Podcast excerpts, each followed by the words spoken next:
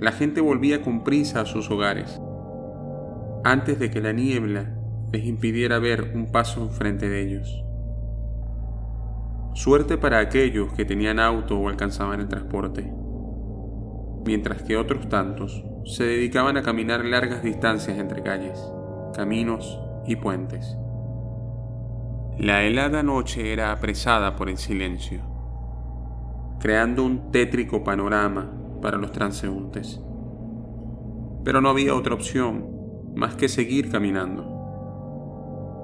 Así lo hacían Luis y Roberto, un par de amigos que vivían en el mismo barrio y se encontraban para no realizar aquel viaje solos. Por seguridad, tomaban diversas rutas según la situación lo ameritaba. En esa ocasión, decidieron ir por debajo de los puentes, que parecía el mejor iluminado, al menos por los cientos de coches que transitaban sobre ellos. En medio de su plática, ambos detuvieron el paso al escuchar a sus espaldas el ruido de un bulto contra el suelo. Voltearon de inmediato y vieron una bolsa negra moviéndose.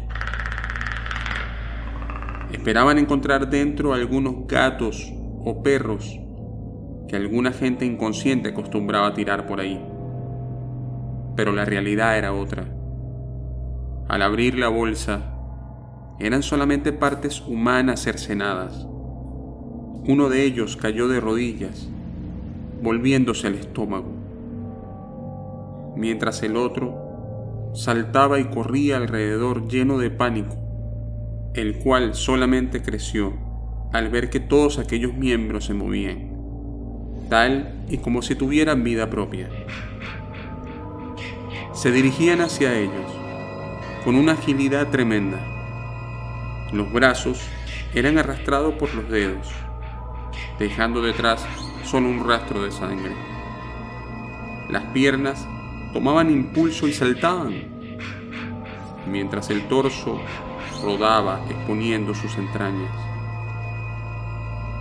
La situación llegó al tope cuando la cabeza salió del fondo gritando y chillando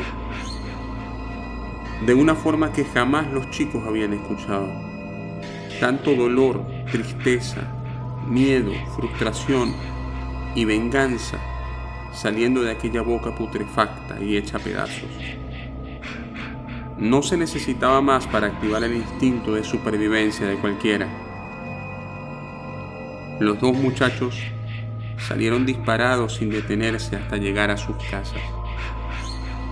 No querían contar lo sucedido por lo inverosímil que resultaba, pero finalmente decidieron reportar anónimamente a la policía que había un cuerpo metido en una bolsa debajo de los puentes.